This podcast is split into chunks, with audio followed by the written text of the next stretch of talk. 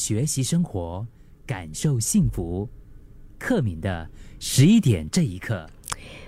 有听众就是分享到说，到底什么才是谈恋爱哦？跟你喜欢的人在一起，每天腻在一起啊，然后一起吃，一起喝，一起分享。呃，这个春娇的志明，我不知道大家有没有看过这部电影？哇，那个时候我记得还是在十几年前，在我们电台的一个呃电影的一个首映会的时候，当时我去看的，印象非常的深刻，我自己也很喜欢。我还记得分手后的志明，他找到了新的女朋友，这个新的女朋友非常的漂亮，有女人味。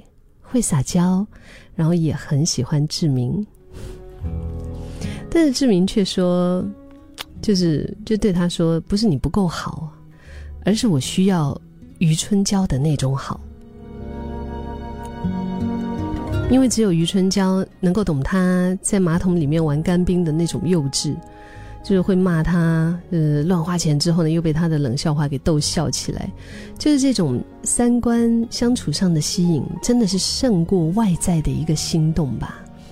像是我们刚刚提到的那些，他的新女朋友又漂亮又有女人味，又会撒娇，然后又那么喜欢他，对呀，这是外在的心动。可是